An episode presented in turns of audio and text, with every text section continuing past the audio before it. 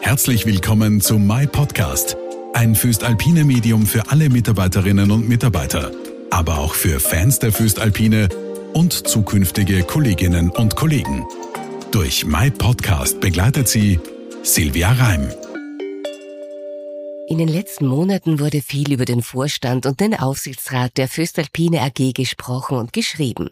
Dies nehmen wir zum Anlass, uns in dieser My Podcast Episode einmal genauer anzuschauen, wie denn so eine AG eigentlich funktioniert. Um hier die Strukturen und Gegebenheiten besser zu verstehen, habe ich heute Christian Kaufmann, Leiter der Abteilung Recht, Beteiligung und Compliance, sowie Peter Fleischer, Leiter der Abteilung Investor Relations an meiner Seite. Seite.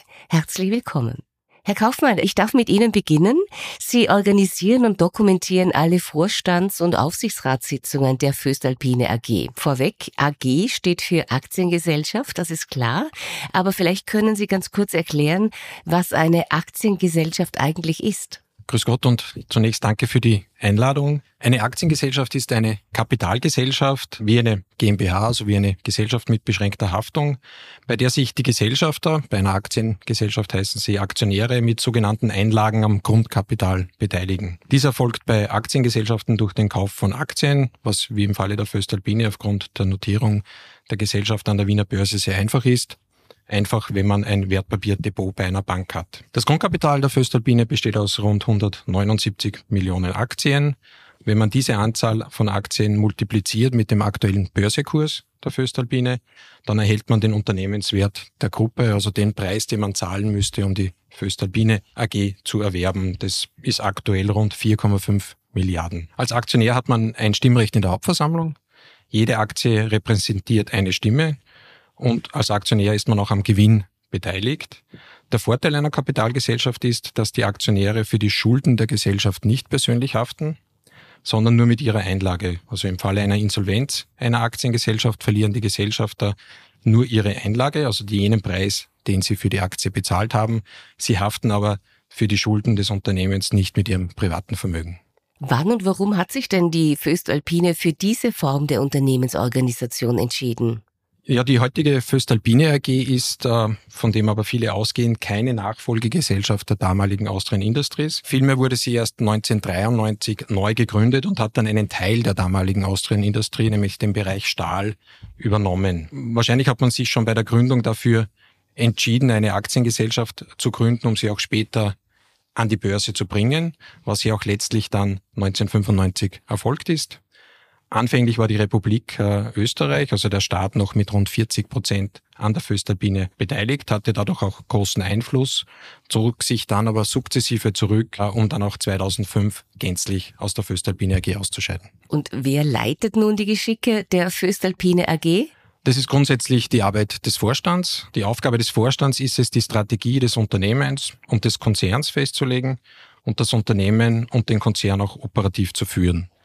Bestellt werden die Mitglieder des Vorstands vom Aufsichtsrat. Wie setzt sich denn der Vorstand der Föstalpine zusammen? Also wer sitzt denn neben dem CEO, dem Chief Executive Officer, also dem Geschäftsführer und dem CFO, dem Chief Financial Officer, also dem Finanzvorstand in den Chefsesseln? Und äh, gibt es da auch Vorstände oder Vorständinnen für Nachhaltigkeit, Digitalisierung oder andere strategische Bereiche? Das gibt es bei uns in der Föstalpine AG nicht. Äh, der Vorstand der Föstalpine AG besteht neben dem CEO, wie Sie erwähnt haben, sprich dem Chief Executive Officer, auf Deutsch der Vorstandsvorsitzende, und dem CFO, also dem Chief Financial Officer, der vereinfacht ausgedrückt für die Finanzen zuständig ist, aus den Leitern der vier Divisionen. Das heißt, äh, bei uns aus den vier Geschäftsbereichen, in denen der Konzern gegliedert ist. Das ist die Steel Division, die High Performance Metals Division, die Metal Engineering Division und die Metal Forming Division.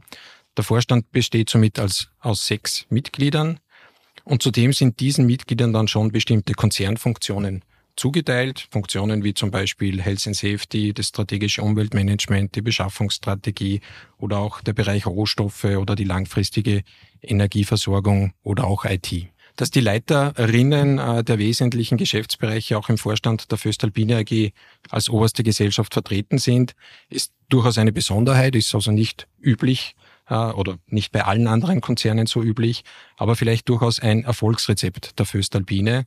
Der Vorstand als Gesamtgremium verfügt nämlich dadurch über sehr gute Kenntnisse der Divisionen und weiß über die wesentlichen Themen aus erster Hand Bescheid. Dieser Vorstand wird ja auch kontrolliert. Von wem denn?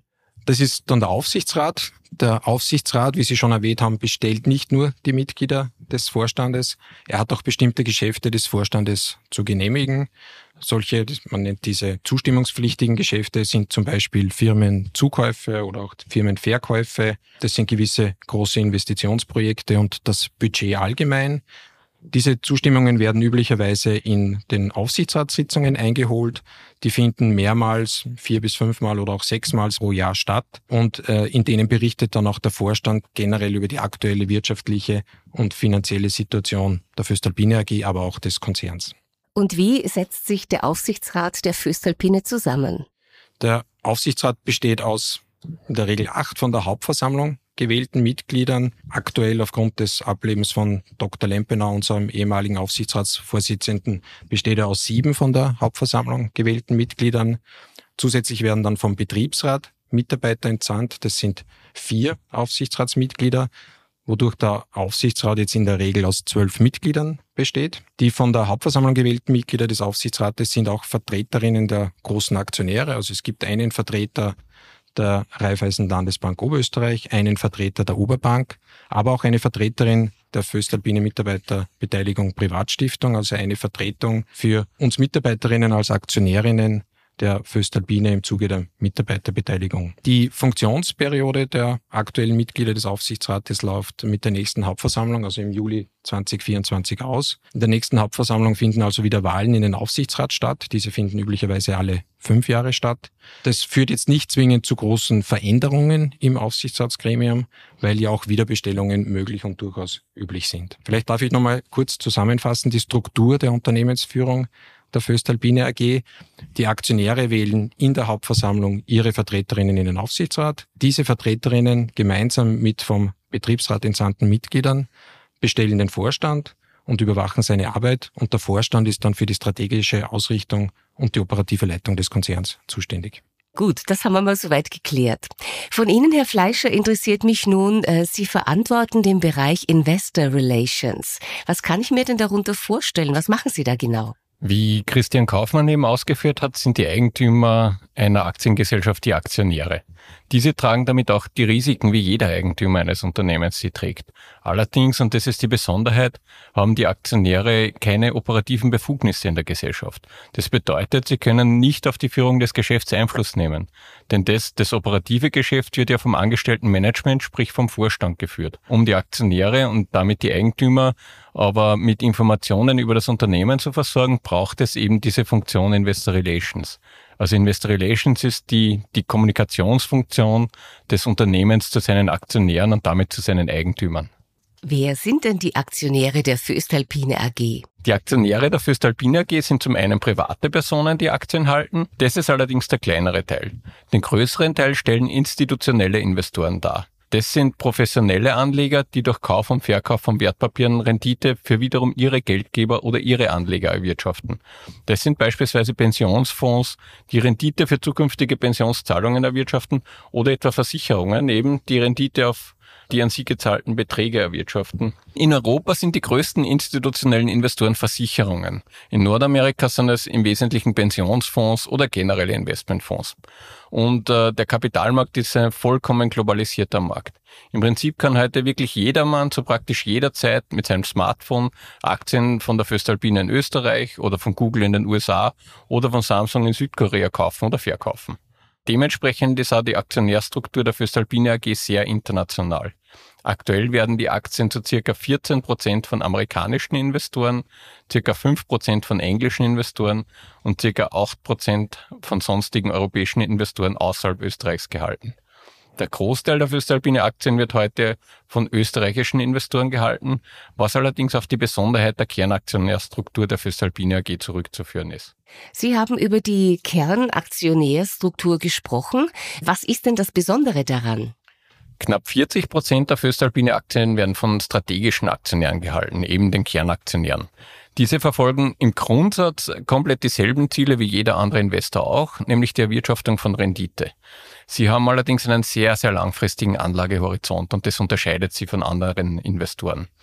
Zu den Kernaktionären zählen in unserem Fall die Raiffeisen Landesbank Oberösterreich, die Oberbank sowie die Föstalpine Mitarbeiterbeteiligung. Wie funktioniert denn die Kommunikation mit den Investoren bzw. mit dem Kapitalmarkt? Wie kann man sich das denn vorstellen? In der Kommunikation zu privaten Investoren sind wir offen gestanden relativ zurückhaltend. Die Föstalpine ist ein Industriekonzern, der überwiegend in konjunktursensitiven oder konjunktursensiblen Kundensegmenten aktiv ist. Und das bedeutet, dass die Ergebnisse des Unternehmens je nach Konjunkturentwicklung relativ stark schwanken können.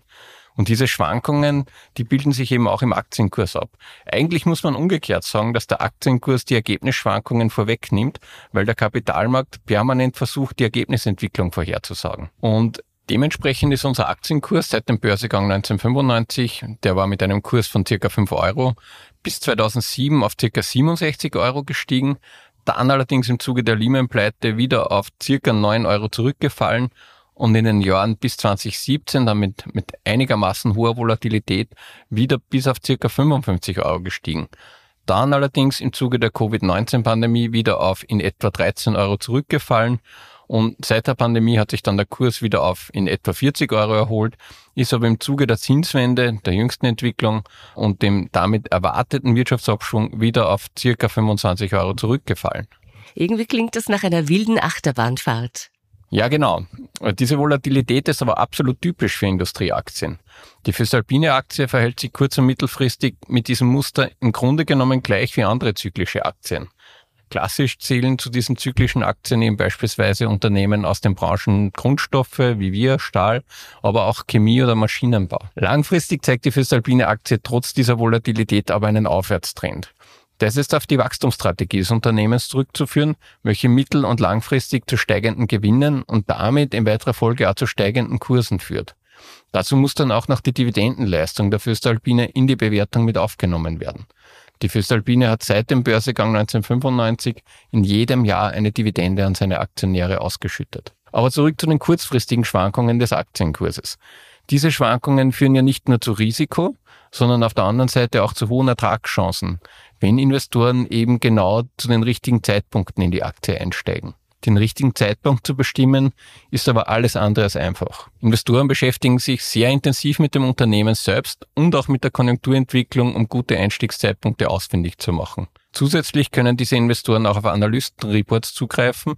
Analysten sind Spezialisten für bestimmte Marktsektoren, wie etwa den Stahl- und Industriebereich im Fall der Föstalpine. Diese Analysten bewerten die Aktien des jeweiligen Sektors und sind im Wesentlichen Ansprechpartner für die Investoren in deren Investmentprozess. Und unsere Haupttätigkeit bei Investor Relations ist es, mit diesen institutionellen Investoren und auch mit den Analysten zu kommunizieren. Welche Inhalte kommunizieren Sie und wie funktioniert das genau? Rufen da Investoren und Analysten bei Ihnen an und fragen nach Informationen? Im Grunde genommen ja. Also tatsächlich telefonieren wir sehr viel mit institutionellen Investoren und auch mit Analysten. Die Inhalte gehen dabei über eine sehr große Bandbreite. Langfristige Themen drehen sich immer um die Strategie des Unternehmens, Kurz- und mittelfristig geht es praktisch immer um die Geschäftsentwicklung in einzelnen Märkten und deren Auswirkung auf unsere Ergebnisse. Grundsätzlich werden alle Informationen von Analysten und Investoren in Zahlenmodellen verarbeitet, um die zukünftige Ergebnisentwicklung zu prognostizieren.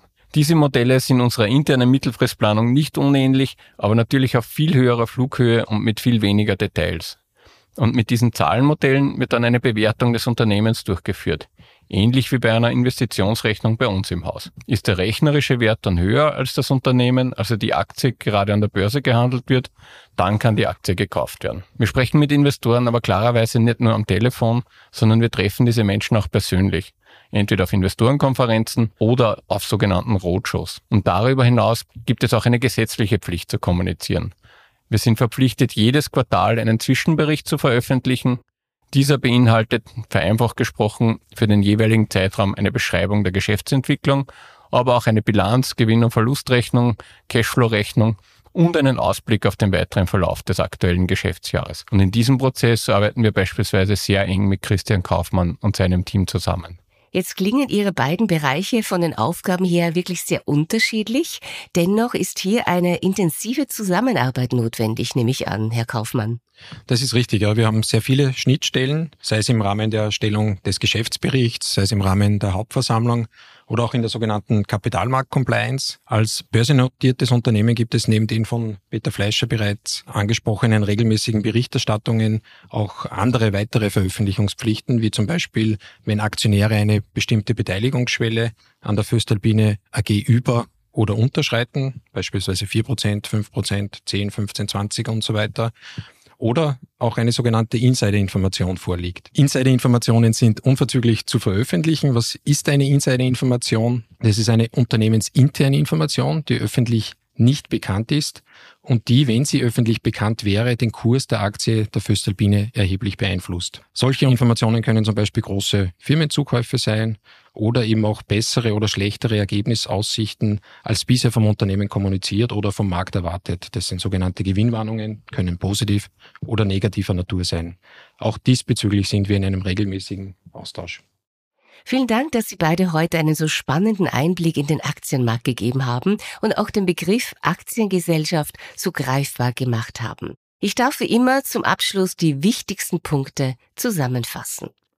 Die AG ist eine Kapitalgesellschaft, bei der Aktionäre sich durch Einlagen am Grundkapital beteiligen. Die Föstalpine AG entschied sich bewusst für diese Struktur, um sie später an die Börse zu bringen. Der Vorstand ist für die strategische Ausrichtung und operative Leitung zuständig, während der Aufsichtsrat die Kontrollfunktionen innehat. Die besondere Struktur des Föstalpine-Vorstands mit den Leitern der wesentlichen Geschäftsbereiche ist ein Erfolgsrezept der Föstalpine. Die Abteilung Investor Relations kommuniziert mit den Eigentümern und Aktionären, um diese mit Informationen über das Unternehmen zu versorgen. Gleichzeitig ist der Kontakt zu Analysten wichtig, die die Aktie bewerten und als Ansprechpartner für Investoren dienen. Das war's auch schon wieder mit dieser My Podcast Episode. Vielen Dank fürs Zuhören. Wenn Ihnen gefällt, was Sie hören, dann bewerten und abonnieren Sie My Podcast auf der Plattform, wo Sie gerade zuhören. Sollte das Spotify sein, aktivieren Sie auch gerne die Glocke, so werden Sie automatisch daran erinnert, sobald eine neue Folge online ist. In der nächsten Mal Podcast Folge widmen wir uns wieder dem Thema Green Tech Steel, also dem Plan der Füstalpine zur Dekarbonisierung der Stahlerzeugung. Da spreche ich dann mit den Programmleitern Bernhard Kaiser und Kurt Satzinger über den Ausbau des Standortes Linz und die umfangreichen Investitionen rund um den Bau der Elektrolichtbogenöfen. My Podcast erscheint immer am ersten Mittwoch des Monats. Wir hören uns also wieder am 3. Jänner. Ich freue mich auf Sie. Föstalpine. One Step Ahead. Dieser Podcast wurde produziert von WePodit.